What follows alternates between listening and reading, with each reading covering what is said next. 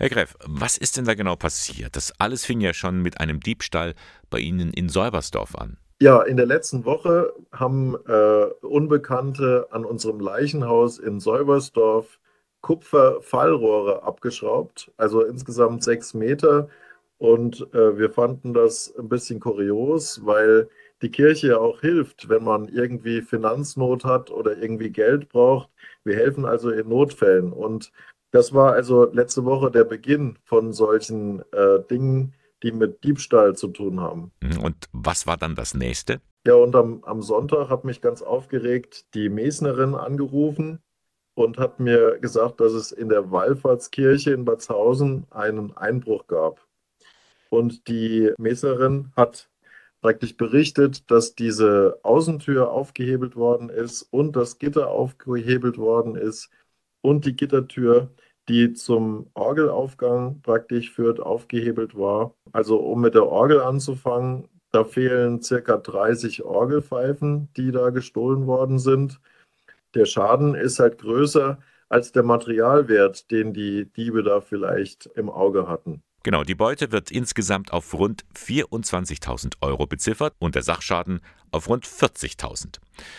Aber Herr Greff, warum haben die Diebe ausgerechnet Orgelpfeifen geklaut? Das weiß ich nicht. Das weiß ich nicht. Es könnte, könnte sein, dass die auf das Rohmaterial das abgesehen haben, dass es Zinn oder dass die das irgendwie einschmelzen. Also ich kann mir nicht vorstellen, dass es ein Orgelliebhaber war, der sich da Orgelpfeifen geklaut hat.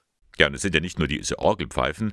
Die Diebe haben in Bad Zausen noch etwas anderes mitgehen lassen. Genau. Hinten am Hochaltar da wurde praktisch der Tabernakel aufgebrochen und 16 Kerzenleuchter mitgenommen. Waren die sehr wertvoll? So ist es halt, wenn man, wenn man etwas immer wieder sieht, dann macht man sich keine Gedanken, ob die jetzt vergoldet waren oder ob die aus Messing waren und so. Sie haben auf jeden Fall schön ausgesehen. Und wenn sie dann weg sind, dann muss man mit dem Archiv sprechen, man muss Bilder suchen und dann wird einem eigentlich bewusst, was man da für Werte stehen hatte. Also ich, ich denke mal, dass das Messing, massive Messingleuchter waren, die, die stammen so von in, aus dem Zeitraum zwischen 1890 und 1920. Was sagt denn jetzt die Polizei dazu? Geht die davon aus, dass es dieselben Täter waren? Ja, das ist auf jeden Fall, glaube ich, sehr, sehr schlüssig die müssen sich jetzt ein neues Brecheisen kaufen, denn das haben sie in der Kirche vergessen. Also die Polizei hat das dann als Beweismittel gesichert und da wird jetzt äh, DNA-Spuren sichergestellt.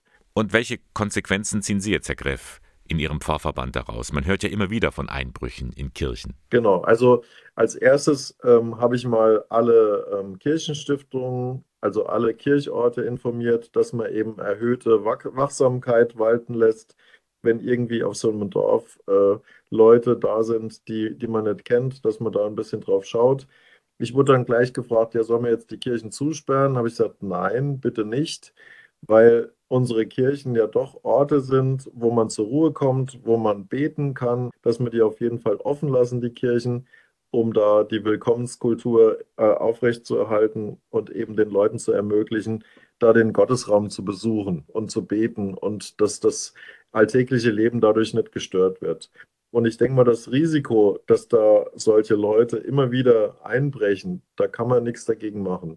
Ja, dann wünsche ich Ihnen und der Gemeinde alles Gute und hoffentlich passiert das nicht wieder. Vielen Dank für das Gespräch. Dankeschön. Alles Gute.